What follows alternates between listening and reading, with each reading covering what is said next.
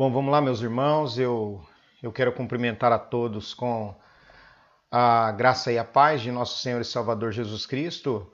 Nós estamos começando aqui mais uma lição da nossa escola bíblica. Quero começar esse momento com uma oração, pedindo para que Deus nos ajude, para que Deus abençoe a sua vida, você que vai ficar aqui com a gente durante, durante esse tempo, tá? Vamos fazer uma oração então? Nosso Deus e Pai, no nome de Jesus. Somos agradecidos ao Senhor por esse momento que o Senhor nos permite estarmos aqui. Abençoa, meu Deus, a vida dos filhos e filhas do Senhor que irão ver essa aula da escola dominical, da escola bíblica dominical. Abençoa, sustenta, coloca as mãos poderosas do Senhor. Também pedimos pela vida, meu Deus, da tua igreja, de São Lucas, pela vida da nossa cidade, meu Deus Todo-Poderoso, dando sabedoria aos governantes, coragem, meu Deus, forças aos médicos, enfermeiros, funcionários da saúde, da segurança, aqueles que estão na linha de frente. Abençoe, ilumina nossa mente e o nosso coração. Em nome de Jesus, amém.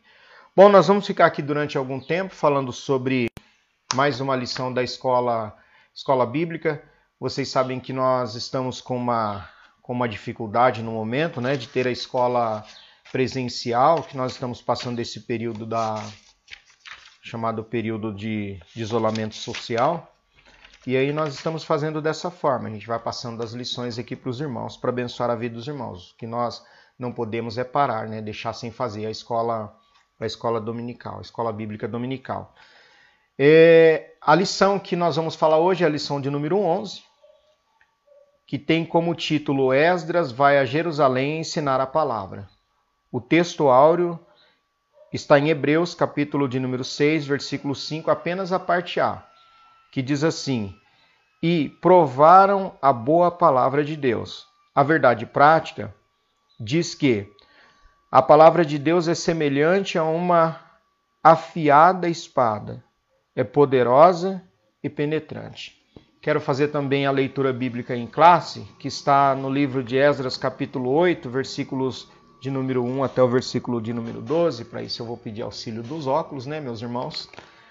Diz assim: Estes, pois, são os chefes de seus pais com as suas genealogias, os que subiram comigo de Babilônia no reinado do rei Artaxerxes, dos filhos de Finéias, Gerson, dos filhos de Itamar, Daniel, dos filhos de Davi, Ratos, dos filhos de Secanias e dos filhos de Parós, Zacarias e com ele, por genealogias, se contaram até cento e cinquenta homens. Dos filhos de Paate, Moabe, Eli, Oenai, filho de Zeraías, e com, este, e com ele duzentos homens. Dos filhos de Secanias, o filho de Jaziel, e com ele trezentos homens. Dos filhos de Adim, Ebed, filho de Jonatas, e com ele cinquenta homens. Dos filhos de Herão, Jesaías, filho de Atalias, e com ele setenta homens dos filhos de Cefatias, Zebadias, filho de Micael, e com ele oitenta homens. Dos filhos de Joabe, Obadias, filho de Jeiel, e com ele duzentos e dezoito homens. Dos filhos de Selomite, o filho de Josifias, e com ele cento e sessenta homens. E dos filhos de Bebai, Zacarias, o filho de Bebai, e com ele vinte e oito homens. E dos filhos de Asgade, Joanã, o filho de Acatã, e com ele 110 homens, filho de Acatã, e com ele 110 homens. Bom, nós temos como objetivo principal aqui, um objetivo que nós poderíamos colocar como objetivo geral da nossa lição, que o comentarista ele expõe, é mostrar a eficácia da palavra de Deus, o quanto a palavra de Deus ela, é, ela, ela cumpre aquilo para o que ela está destinada a cumprir. Então, a própria palavra nos diz que ela não, ela não volta vazia, de forma alguma. Mas, como objetivos específicos dessa lição, nós temos é, o comentarista da, da, nossa lição da, da EBD, ele é bastante feliz quando ele divide os tópicos e em cada tópico ele coloca um objetivo. Por exemplo, no tópico 1, o objetivo da lição é discorrer sobre o envio de Esdras por Artaxerxes a Jerusalém.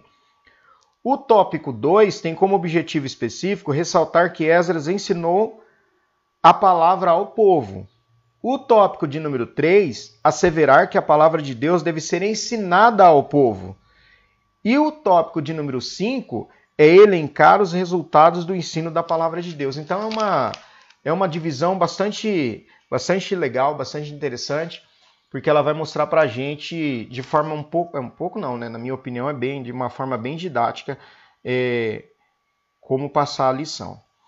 Eu vou me, me servir aqui também de um, de um site chamado Auxílio AIBD, é auxílio ao mestre, né, aos, aos professores da escola dominical. Então, nós vamos fazendo a, o comentário da lição, né, algumas coisas, vamos lendo outras coisas, usando os subsídios da própria lição para a gente passá-la. E nesse site, ele fala assim que a proclamação da palavra de Deus, das verdades recebidas e registradas por servos escolhidos inspirados pelo Espírito Santo, encabeça a lista de recomendações da própria Escritura Nesta lição, veremos o fundamental papel exercido por Esdras, o escriba que liderou um poderoso avivamento entre os judeus que voltaram do exílio da Babilônia. Ele ensinou as Escrituras e levou o povo a se dedicar a Deus. A leitura bíblica em classe traz um texto que não é desenvolvido pela lição. E aí ele fala um texto, é, só para a gente começar a pensar um pouquinho no que no, na, na, grandeza da importância desse papel de Esdras, né, como o escriba que ele, sendo um conhecedor da lei, ele vai fazer com que aquela nação que ficou por um bom tempo expatriada longe da sua terra, numa terra estranha, exilados, cativos, e agora essa nação ela volta para Jerusalém, e ela precisa que a lei de Deus seja ensinada. Ora, é importante a gente ressaltar o seguinte, que como nós sabemos, é, havia um vaticínio, uma profecia, é, dando conta de que a nação passaria por um período de 70 anos no exílio, exílio né?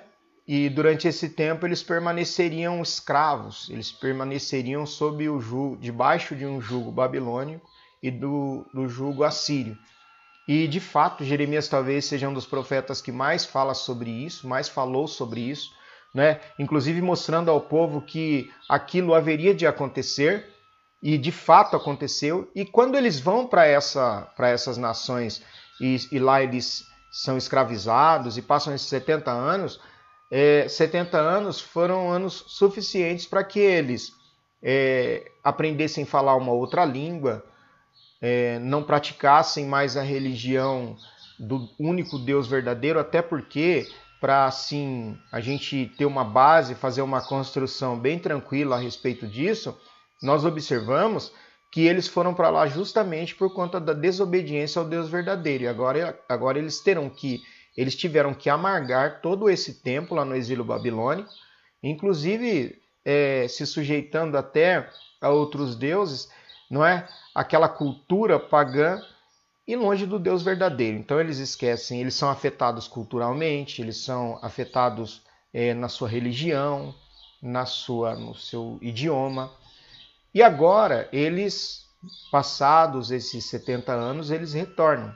E esse texto aqui que o, o, comentarista ele faz menção, que se encontra no livro de Neemias, no capítulo 8, né?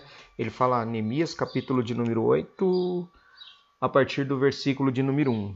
Vamos lá, Neemias capítulo 8, até o versículo 12. Eu acredito assim que é um texto bastante interessante para a gente pensar, porque ele retrata justamente o resultado dessa leitura da lei. Né? Vamos lá. Esdras lê a lei diante do povo. Neemias capítulo 8, a partir do versículo de número 1.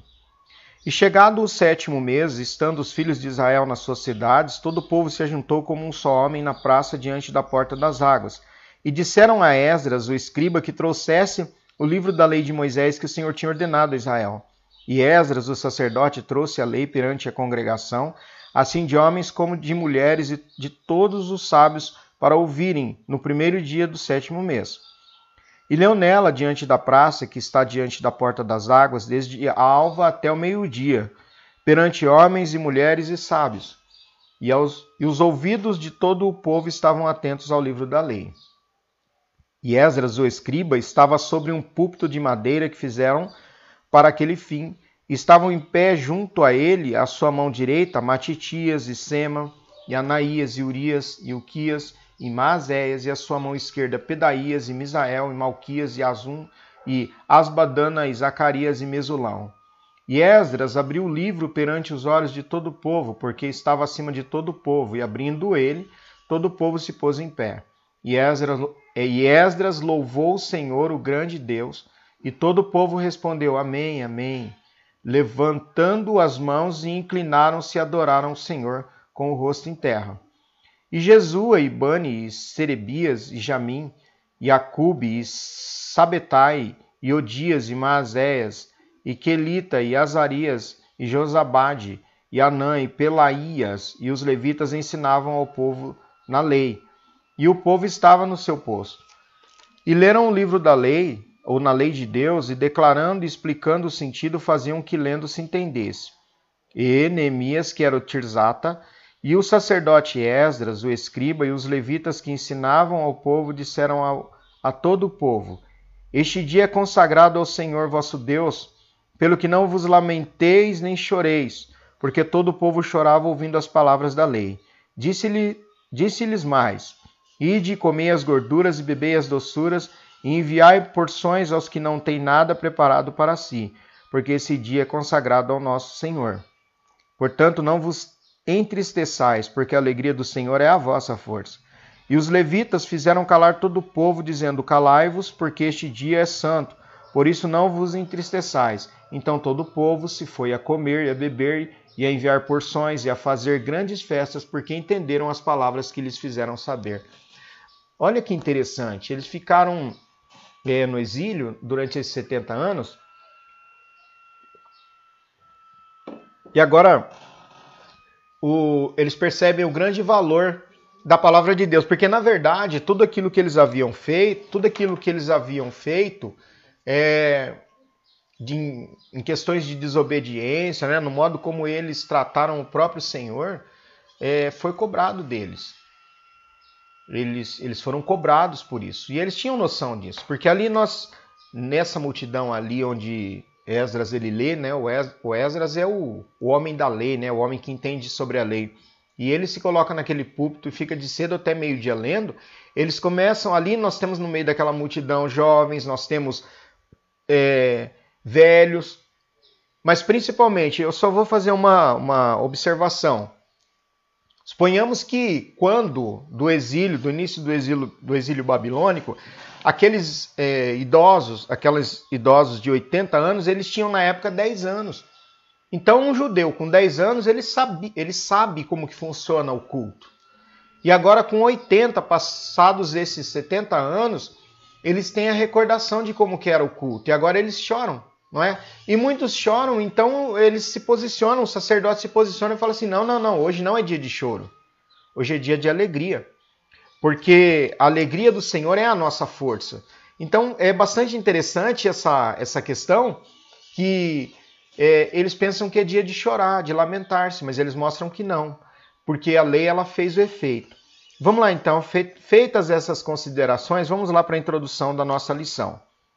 O grande valor do ensino da palavra de Deus é o assunto desta lição. Veremos como o governo da Pérsia enviou Esdras a Jerusalém a fim de verificar se a vida eclesiástica dos judeus estavam conforme a lei de Deus. No tópico 1 diz assim: Artaxerxes envia Esdras. Os judeus sob o domínio dos persas.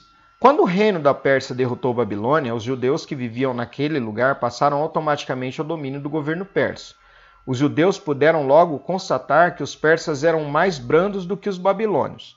Então aqui o que nós temos é o relato que após relatar a história da monarquia e do templo até o exílio, o autor do livro de Esdras passa por cima do período em que o templo ficou arruinado, quando os principais homens de Judá encontravam-se na Babilônia, e registrou o retorno predito, o que finalmente levaria à reconstrução do templo, sob as ordens de Zorobabel, da linhagem de Davi, e de Josué, da linhagem de Arão. Em seguida, o autor sagrado descreveu o estabelecimento da nova comunidade judaica durante o período de 538 a 433 a.C. A sorte mudou. Os judeus no cativeiro caíram sob o, demônio, o, o domínio da Pérsia é, quando Ciro conquistou a Babilônia, em 539. O livro, o livro de Esdras alista certo número de reis persas. Se considerarmos os livros de Esdras e Neemias como uma unidade, então acharemos ali os nomes de Ciro, que permitiu que alguns cativos judeus retornassem à Palestina, Cambises, Galnato, o pseudonome de Hermerdes, que foi um usurpador Dario, citado no capítulo 5 e 6 do livro de Esdras, Xerxes, referido em Esdras 4 e 6, Assuero, da rainha Esther, Dário e Xerxes que invadiram a Grécia, mas sem sucesso. A história é narrada por um homem historiador chamado Heródoto. Artaxerxes, aludido em Esdras, capítulo 4, versículos 7 ao 23, e o ministério inteiro de Neemias cabe dentro desse último período. Então, o que nós vemos aqui é que agora os judeus não estão mais sob, sob ou debaixo do domínio da Babilônia. Eles estão debaixo do domínio dos persas. E os persas, parece-me, que é um pouco mais brando do que os babilônios. Por que, que a gente entende isso? Porque Esdras, no tópico, no, no subitem número 2, diz que Esdras é enviado a Jerusalém para ensinar a lei de Deus. Então agora, os persas autorizam que Esdras retorne a Jerusalém para ensinar a lei do Deus, de Deus. Qual Deus? O Deus dos céus, o Deus Todo-Poderoso, o Senhor, o nosso Deus. Diz assim, ó: no seu contato com Esdras, escriba ou sacerdote, o rei ficou impressionado com o elevado grau de conhecimento que Esdras possuía na lei do Deus de Israel. E quis, junto com seus sete conselheiros, enviá-lo a Jerusalém a fim de inquirir acerca da situação espiritual dos residentes ali, conforme está escrito em Esdras, capítulo 7, o versículo de número 14. Deixa eu achar aqui. Esdras, capítulo 7, o versículo 14. É bom a gente fazer essa leitura, né? Diz assim: Porquanto da parte do rei e dos seus sete conselheiros és mandado para fazeres inquirição em Judá e em Jerusalém, conforme a lei do teu Deus que está na tua mão. Olha, esse decreto foi um decreto, se você é, voltar um pouquinho no capítulo 7 mesmo e no versículo 11, fala que esta é, pois, a cópia da carta que o Senhor que o rei Artaxerxes deu ao sacerdote Esdras, o escriba, das palavras dos mandamentos do Senhor e dos seus estatutos sobre Israel. Artaxerxes, rei dos reis, ao sacerdote Esdras, escriba da lei do Deus dos céus, paz perfeita. Então, olha que interessante. O próprio Artaxerxes, o rei, o rei, ele reconhece, ele fala assim, o rei dos reis, mas ele reconhece que o Deus é o Deus do céu. Que interessante, né? Um rei que não tem nada a ver com, com o Deus dos judeus, agora reconhece o Deus dos judeus como o Deus dos céus. E ele fala assim, paz perfeita. É bastante interessante isso. Porque daí ele manda, através de um decreto, ele fala, por mim há esse decreto. Quer ver? Ó, capítulo 7 mesmo do livro de Esdras, a partir do versículo de número 13. Por mim se decreta que no meu reino todo aquele do povo de Israel e dos seus sacerdotes e levitas que quiser contigo a Jerusalém vai. Então é o seguinte, ó, vão. E eu estou mandando juntos sete conselheiros a Jerusalém para inquirir e para saber a respeito da situação espiritual daquele povo. A importante carta que o rei enviou com Esdras. Eu acabei de fazer a leitura aqui do capítulo 7, versículos 12, versículo 12 em diante. Eu li versículo 12, versículo. Vamos lá. Capítulo 7, versículo 12 até o versículo 15 eu li. Mas essa carta ela vai até o versículo de número 26. A gente vai fazer a leitura, mas fica a dica aí para você fazer a leitura depois. O rei enviou com Esdras uma carta escrita em aramaico que está registrada aqui nesse texto que eu acabei de ler. Através dessa carta, o rei decretou: ele decretou algumas coisas. A gente vai colocar, o escritor ele coloca algumas coisas que o rei decretou aqui. Vamos lá. O que, que ele decretou através desse decreto extraordinário? Que comprova, esse decreto é extraordinário, e ele comprova o governo soberano de Deus sobre os reis mortais e a sua intenção de manter as alianças com Abraão, com Davi e as novas alianças com Israel. Essa parte está escrita em aramaico. Aí vamos lá, tem um comentarista, o Beacon, né? Ele fala assim, ó. Eu gostaria de ler aqui para vocês. A carta e o decreto de Artaxerxes, em resposta a um aparente pedido de permissão de Esdras para empreender uma missão de ensino em Jerusalém, Artaxerxes, o rei da Pérsia, promulgou um decreto cujo conteúdo ele inclui em uma carta endereçada ao sacerdote Esdras. A última parte do versículo 12 é obscura e traduzida simplesmente como as mais sinceras saudações. Um escritor chamado Muffat traduz saudações. A versão Berkeley observa que o autor assim indica uma omissão intencional. De acordo com este decreto, Esdras recebeu plena permissão para realizar a viagem a Jerusalém. Então, isso é o que basta para a gente. Ele também recebeu autorização do rei dos sete conselheiros a agir como o mensageiro do rei para trazer inquirição em Judá em Jerusalém e para levar aos exilados que retornavam um generoso presente de tesouro do rei para ajudar nos serviços do templo. Irmãos, que coisa maravilhosa! Não tem como a gente não glorificar Deus, né? Glorificar o nosso Deus Todo-Poderoso. Além de Esdras estar sendo, acima de tudo, né, ele está sendo comissionado pelo próprio Deus, porque há aqui é, o próprio Deus muda o coração de Artaxerxes. Agora ele está sendo comissionado pelo Deus dos céus. A gente, nós já estaríamos tranquilos. Mas como naquela época havia um rei e ele se auto-intitula como o rei dos reis, ele precisava também de uma autorização desse rei todo-poderoso persa, que dominou a Babilônia, que até então era um grande império. Ele tinha carta branca e ele tinha tesouros desse rei. Ele tinha aquele que estivesse ouvindo perceberia logo de pronto que ele tinha autoridade do Deus dos céus e se porventura alguém não conhecia o Deus dos céus, conhecia Artaxerxes. Percebam a grandeza de Deus? E nesse decreto, o rei, ele fala algumas coisas. Primeira delas, qualquer judeu que assim se desejasse poderia acompanhar Esdras a Jerusalém. Os que fossem a Jerusalém poderiam levar consigo ouro e prata, voluntariamente dados pelo rei e seus conselheiros, ou dados como ofertas voluntárias do povo. Os vasos sagrados que ainda estavam na Babilônia seriam restituídos. Qualquer despesa seria paga pelo tesouro do rei. Deus, o nosso Deus, o nosso Deus é um Deus de abundância mesmo, né, irmãos? Não seriam impostos aos servidores do templo direitos, tributos e rendas. Versículo 24. Esdras poderia nomear regentes e juízes para que a vida eclesiástica viesse a funcionar conforme a lei de Deus. Versículo 25. Nós estamos ainda em Esdras capítulo 7, tá? Então eu estou citando alguns versículos aqui conforme eles são. Esdras louvou a Deus que tinha inspirado o rei a fazer tudo isto, estendendo-lhe a beneficência perante o rei. Vamos ler os Esdras 7, 27 e 28, que a nossa lição pede, meus queridos irmãos. 27 e 28. Bendito seja o Senhor Deus de nossos pais, que tal inspirou ao coração do rei para ornarmos a casa do Senhor que está em Jerusalém, e que estendeu para mim a sua beneficência perante o rei e os seus conselheiros, e todos os príncipes poderosos do rei. Assim me esforcei, segundo a mão do Senhor sobre mim, e juntei dentre Israel alguns chefes para subirem comigo.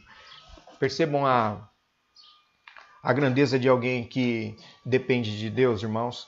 Vocês perceberam a, a grandeza de, de, de um homem, que a grandeza de um homem ela está no quanto a sua ele reconhece a sua pequenez diante de Deus.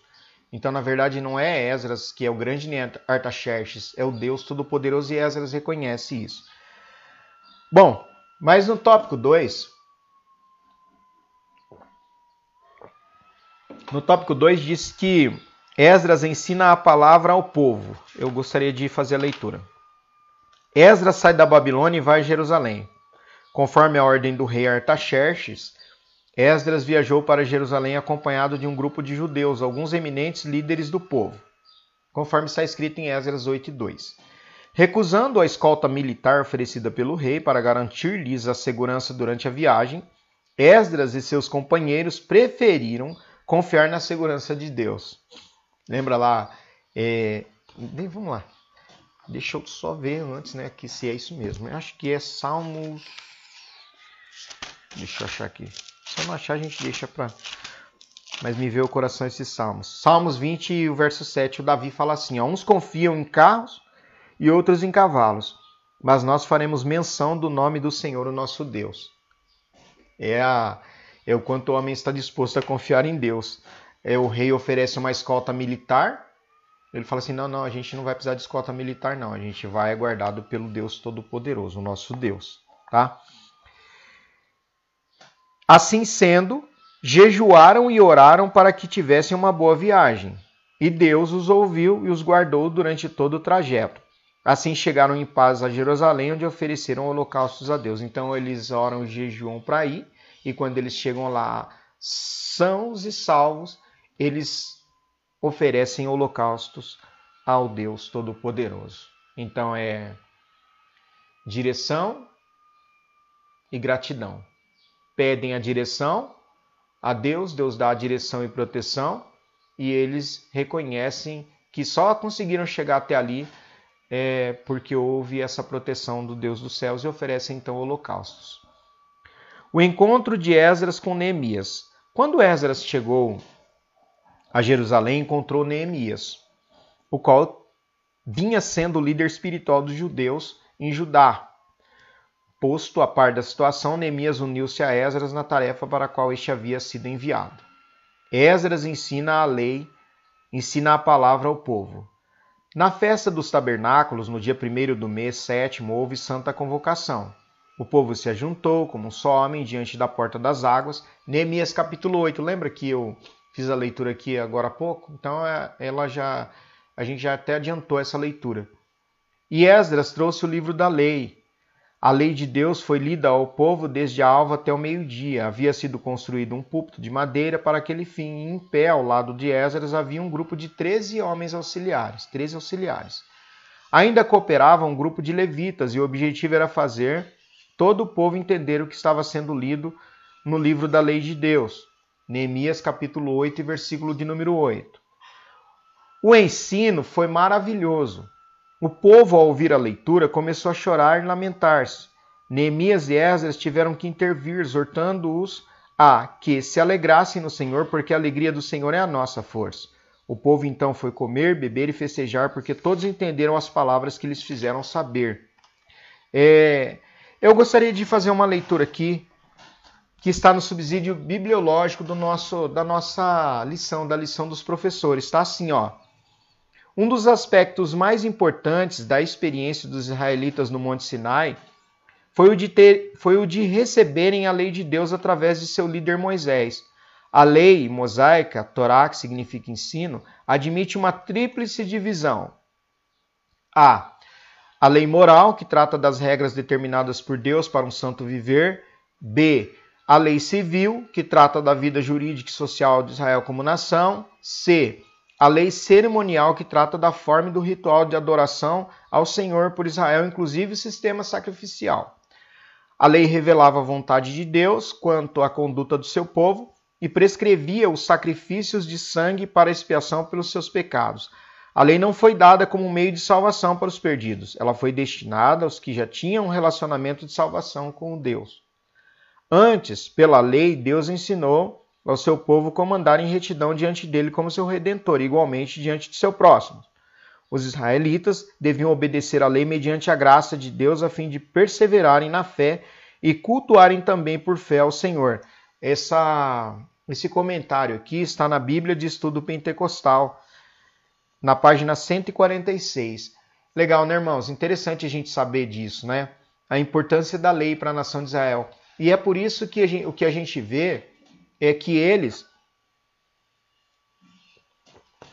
quando ouvem é, eles falando sobre a lei, deixa eu pegar mais uma aguinha aqui que hoje eu não sei que dia que vai passar essa lição aqui, mas tá um calor, tá bem quentinho, tá uma benção.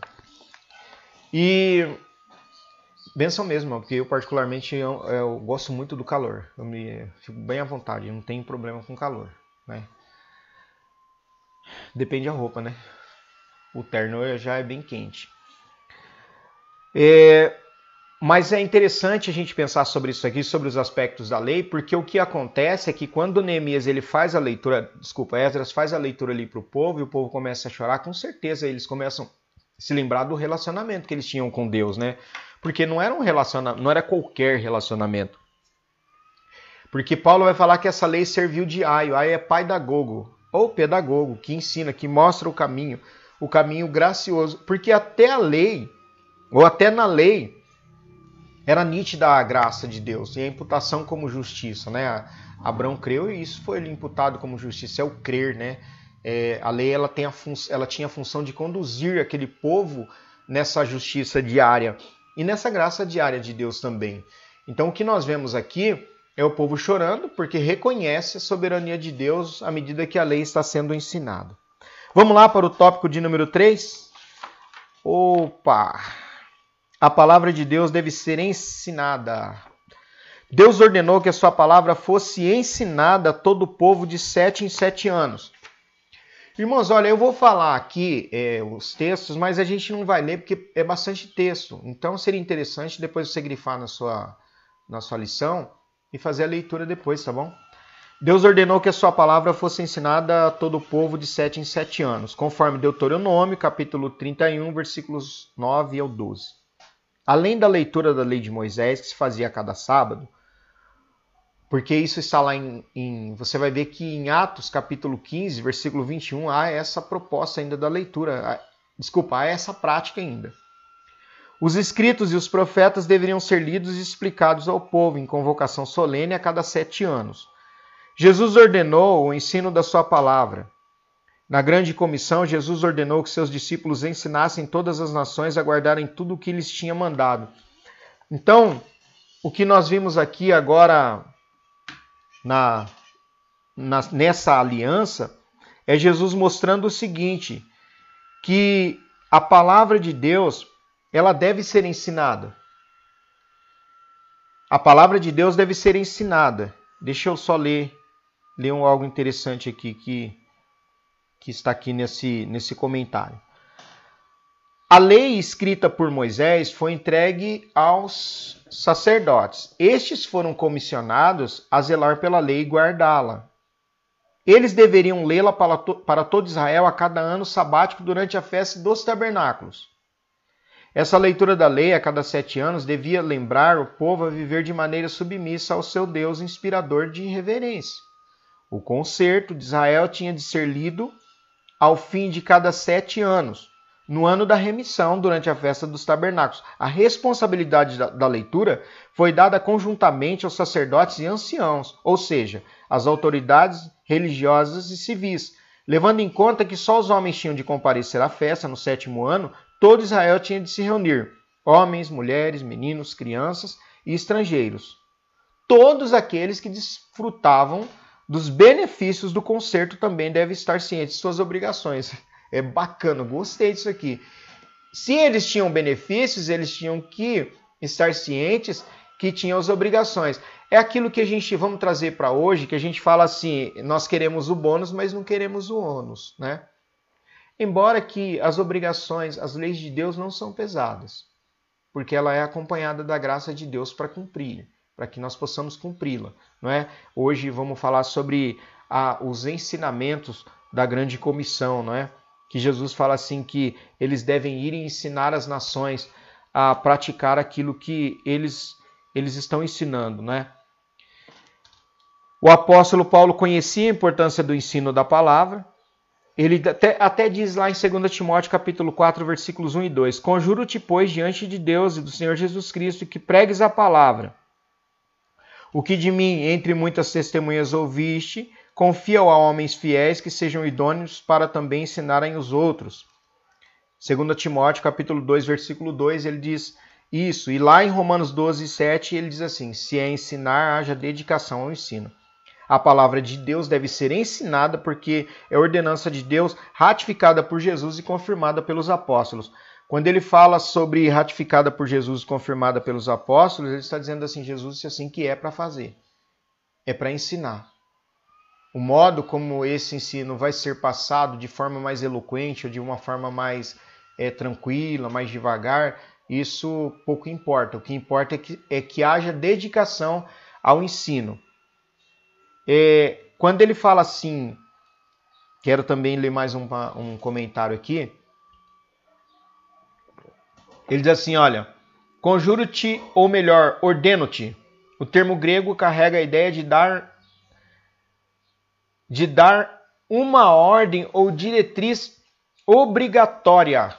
Toda palavra escrita de Deus, toda a sua verdade revelada conforme está contida na Bíblia. A ordem de Paulo a Timóteo é instar. A palavra grega tem uma gama ampla de significados, entre eles surpreender ou sobrevir. Aqui a forma do verbo sugere as ideias complementares de urgência, preparação e presteza. Era usada como referência a um soldado preparado para ir à batalha ou a um guarda que estava sempre alerta para qualquer ataque inesperado. Atitudes que são imperativas para um pregador fiel. Além disto, a ordem inclui que esta pregação ocorra quer seja oportuno, quer não. não é? O pregador fiel deve proclamar a palavra quando ela for bem aceita e ou conveniente, e também em caso contrário, quando parecer que convém fazê-lo e quando parecer que não convém fazê-lo os ditames da cultura popular, a tradição, a reputação, a aceitação ou a preço da comunidade nunca devem alterar o compromisso do pregador de proclamar a palavra de Deus. Então é pregues a tempo e fora de tempo. Não é quando eu quero. É quando precisa. E quando precisa? A tempo e fora de tempo. Vamos lá? Tópico de número 4: resultados do ensino da palavra de Deus. O ensino da palavra de Deus gera temor a Deus. É, deixa eu só fazer uma observação aqui. Eu acho bastante importante a gente fazer essa observação. Por quê? Porque eu passo a respeitar ou não uma pessoa à medida que eu conheço essa pessoa. Então, quanto mais eu conheço do seu caráter, eu respeito ou não. E em se falando de Deus, é difícil a gente falar sobre caráter de Deus, mas quando nós falamos sobre é, Deus, os seus atributos incomunicáveis, a sua soberania, por exemplo, que é um atributo incomunicável, a sua onipotência, a sua onisciência, a sua onipresença, a sua onividência, não é? Então, quando eu falo a respeito dos atributos incomunicáveis de Deus, é, eu já tenho mais ou menos, eu falo mais ou menos porque a nossa mente é uma mente ainda bastante complicada para entender, né? As coisas. Nós não conseguimos entender tudo, porque é o efeito noético da queda. Não é de Noé, não. Noé é o efeito da queda, não é? De mente caída uma mente deturpada, que não consegue compreender. Então, quando eu falo a respeito dos atributos incomunicáveis de Deus, por exemplo, eu passo a conhecer um pouco mais de Deus. E à medida que eu vou conhecendo a Deus, isso vai gerando dentro do meu coração um santo temor, uma santa reverência. Então, quando o escritor aqui ele fala que o ensino da palavra de Deus gera temor a Deus, não é? Eu acredito assim que gera o temor de Deus e também o temor a Deus, porque o temor de Deus cai no meu coração e esse temor faz com que eu tema a Deus.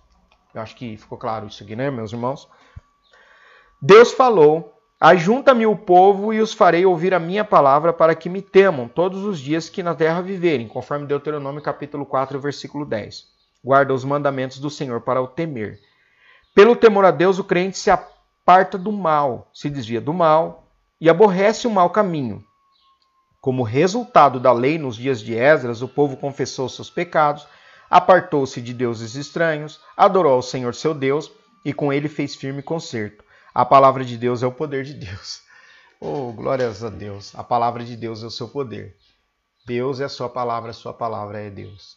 Então, quando nós conseguimos entender a palavra de Deus, tendo a mente iluminada pela presença do Espírito Santo, nós conseguimos entender a grandeza do nosso Deus.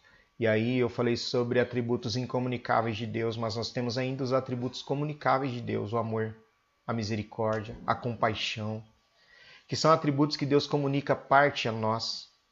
E quando a gente sente isso vindo do próprio Deus, nós sentimos mais temor ainda, porque não é possível amar o próximo se nós não amarmos a Deus sobre tudo.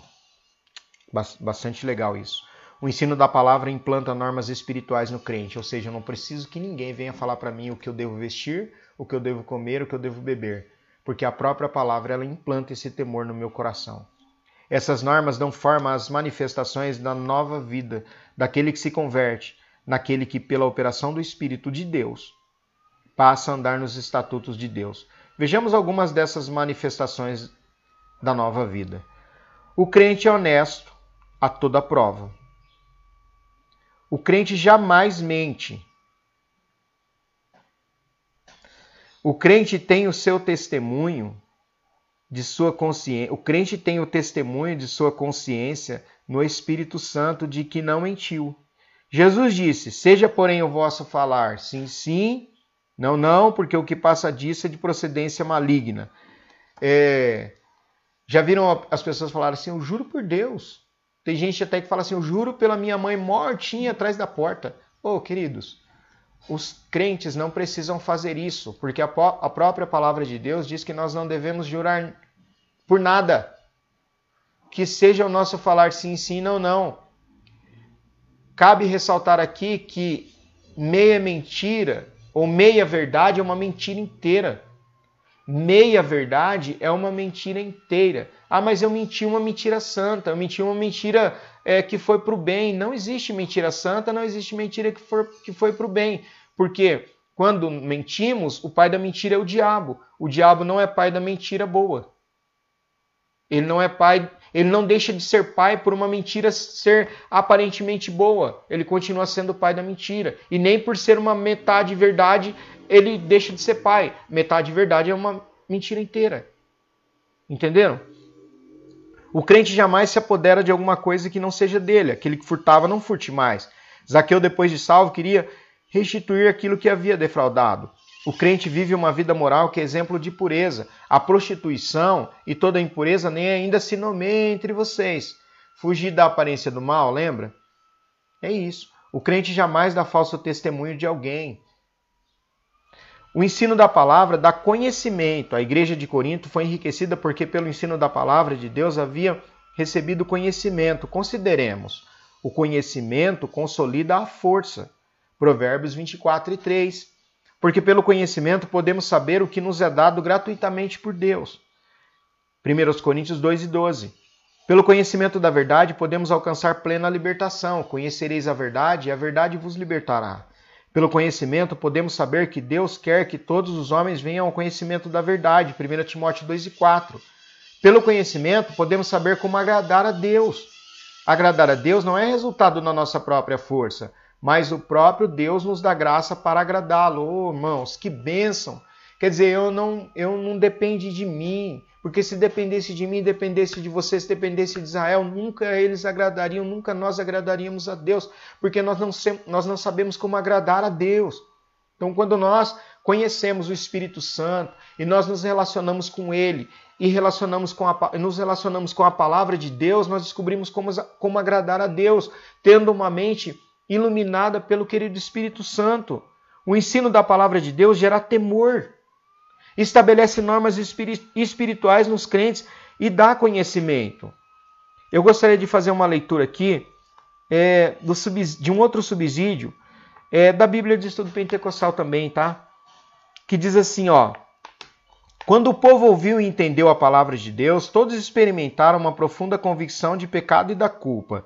Os trechos da lei que continham uma clara revelação da condição espiritual do povo podem ter sido Levítico 26 e o Deuteronômio 28. Eu coloco diante de vocês a vida, a morte, a bênção e a maldição, escolher a vida para que vivam, né? e eles acabam escolhendo, na verdade, a morte. Trechos estes que falam da bênção ou juízo divino, conforme a obediência ou desobediência do povo à palavra de Deus. Nos avivamentos, o choro, quando acompanhado de profundo arrependimento, conforme o capítulo 9 que nós lemos é um sinal da operação do Espírito Santo. Sentir tristeza pelo pecado e abandoná-lo resulta em perdão divino e alegria da salvação. Glórias a Deus por isso. Então, é isso. Eu acredito que deu para a gente entender a lição, né?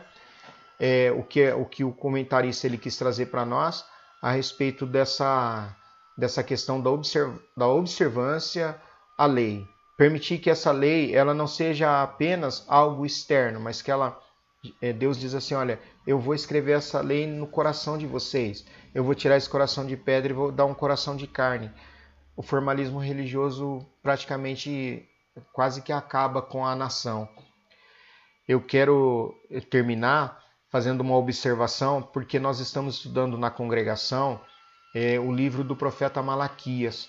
E olha, irmãos, depois deles terem passado por tudo aquilo ali, né, esse período de exílio e provado a bondade de Deus, pasmem os senhores e as senhoras, que eles cometeram outros erros. Eles entraram pelo formalismo religioso E a última palavra do livro do, livro do profeta Malaquias é maldição. E depois, por 400 anos, é chamado de período intertestamentário, ou período interbíblico, ou por outros, o silêncio de Deus. Deus fica 400 anos até enviar Jesus, o Deus pessoal, para se relacionar com a nação, se relacionar com todos os homens e quebrar a parede de divisão que existia entre gregos, entre judeus, entre gentios, entre judeus e formar aí a sua igreja, a multiforme graça e sabedoria de Deus. Deus abençoe a todos. Vamos orar? Vamos orar para que Deus nos ajude? Pai, em nome de Jesus, nós agradecemos ao Senhor por essa oportunidade, por essa palavra que foi ensinada. Muito obrigado, meu Pai, que permaneça no coração de cada um dos seus filhos. Continue abençoando a amada de São Lucas. Em nome de Jesus, amém. Deus abençoe a vida de vocês. A de São Lucas, amar e cuidar, essa é a nossa missão.